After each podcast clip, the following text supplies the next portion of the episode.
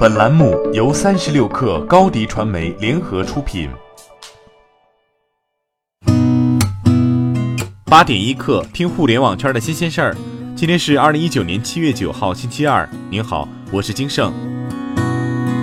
小桔车服昨天宣布，组织架构升级，成立车企业务部和小桔能源业务板块，打造以租车为主线、汽车、养车、能源的三大引擎。小桔车服原有的业务板块包括小桔养车、小桔租车、小桔充电、小桔加油和汽车创新中心。升级后，小桔养车将在原有的维保业务基础上，整合保险和安全驾驶业务，推动养车与租车平台的打通，通过线上化、数据化的管理，降低车辆生命周期成本。负责人为。顾海杰。此外，小桔车服还宣布成立车服大区，实现整体的城市业务规划布局，探索在单车内租车、养车、能源等的充分打通与协调联动。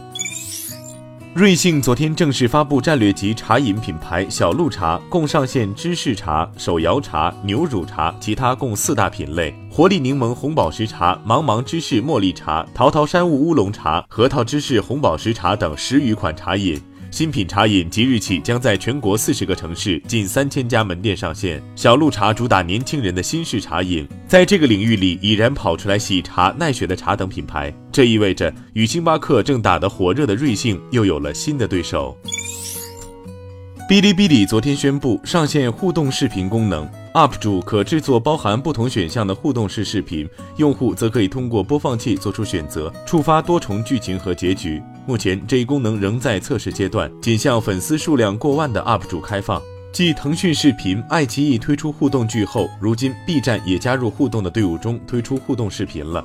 互动视频是一种观众通过选项互动，主动参与剧情走向的视频形式。早在很多年前就已经有视频公司在尝试了。优酷启用全新品牌标识系统。据优酷视觉设计负责人介绍，此次品牌换新的核心关键词为突破、前行、胜利。全新 logo 去除了外围的圆圈设计，保留中间的播放按钮，并使其以更为自由、进取的姿态呈现于大写优酷右侧，象征优酷破圈前行，以更简洁、开放的形象面向未来，拥抱未来，创造未来。据蚂蚁金服昨天发布的消息，相互宝自去年十月十六号上线以来，用户已经超过七千五百万，截至今年七月七号，将累计救助重病成员五百九十七名。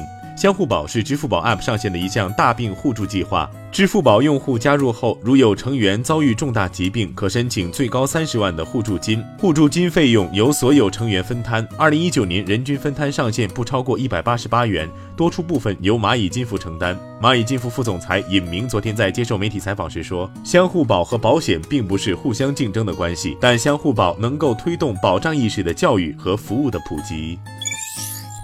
Airbnb 爱彼迎昨天发布了二零一九夏日旅行白皮书。数据显示，今年夏天旅行者的住宿需求升级，爱彼迎 Plus 房源需求同比增长六点二倍，青海海西游客数增长九倍，北京周边的延庆度假区预订量增长高达十四倍。在学生群体方面，二三线城市如长春、芜湖、石家庄、太原、佛山等成为暑期出游的人气之选。美国外国投资委员会批准了软银对通用旗下自动驾驶公司 Cruise 的二十二点五亿美元投资，这也是软银在自动驾驶领域最大的一笔投资。通过这笔投资，软银将拥有 Cruise 近百分之二十的股份。至此，Cruise 成为背靠通用、软银、本田三大巨头的自动驾驶公司。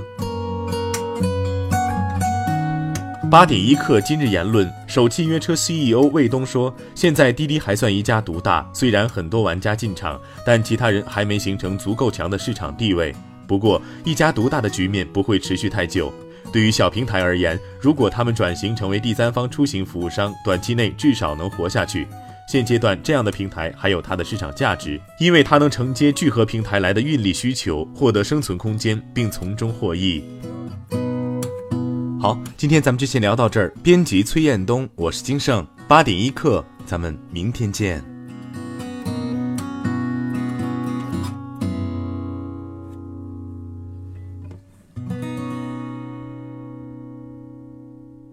欢迎加入三十六氪官方社群，添加微信 baby 三十六氪 b a b y 三六 k r，获取独家商业资讯，听大咖讲风口，聊创业。